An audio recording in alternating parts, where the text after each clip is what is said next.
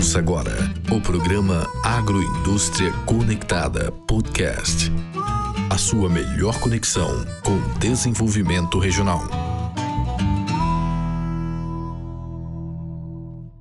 Olá, meu Tocantins, conectados mais uma vez. Eu sou Verônica França, falando diretamente dos estúdios da Ceagro Tocantins para mais um programa Agroindústria Conectada Podcast.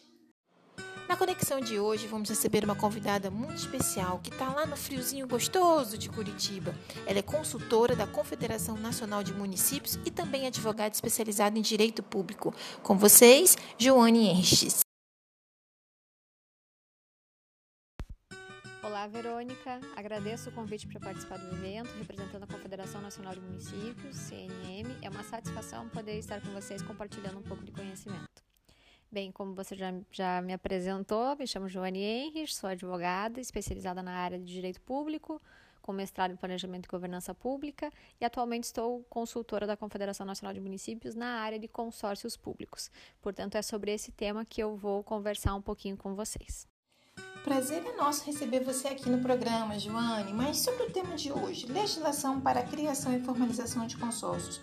Conta pra gente quais são as legislações e o que elas dizem sobre esse processo de formalização de consórcios. O microfone está aberto para você agora.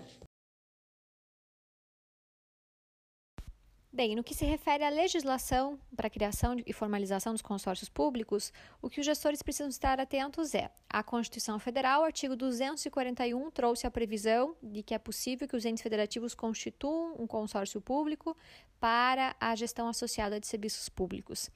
Posteriormente, esse artigo ele foi incluído em 98 pela emenda constitucional 19.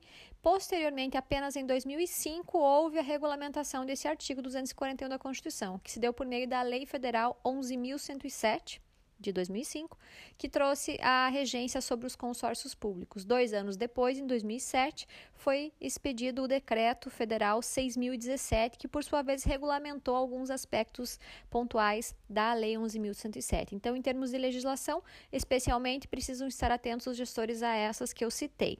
Evidentemente que o consórcio público, por ter uma característica de integrar a administração indireta dos seus entes consorciados, ele também deve observar outras legislações, por exemplo, que regem licitações, contratação de pessoal, é, a, a contabilidade pública, precisa observar essas legislações afetas também. Então, é muito similar ao que te, deve observar, por exemplo, um, um município. Então, eles, os gestores precisam estar atentos a isso.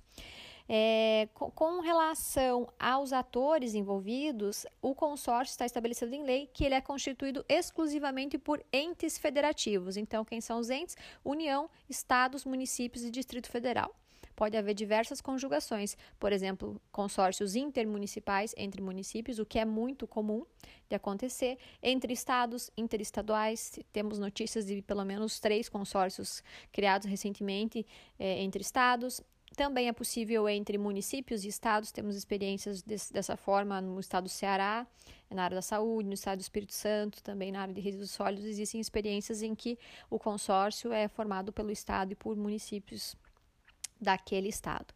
Então é possível. A União ela só vai participar de um consórcio se uh, o estado e os municípios também participarem. Até hoje nós temos notícia de apenas um consórcio que a União participou formalmente, que foi o consórcio é, do comitê que tratou da questão do, das Olimpíadas que aconteceram no Brasil. Naquela oportunidade foi instituído entre a União, o Estado do Rio de Janeiro e o município do Rio de Janeiro. Mas ele era um consórcio com prazo determinado, né? Ele, ele tinha o objetivo só de ajustar as questões relacionadas às Olimpíadas, então logo isso foi concluído, ele foi extinto.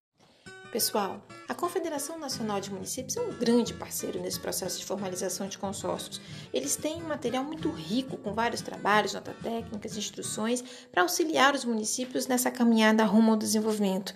Nós teremos outros episódios para ajudar nesse processo de criação e formalização de consórcios. É só você se conectar com a gente. Um forte abraço e nos vemos em nossa próxima conexão. Tchau, tchau!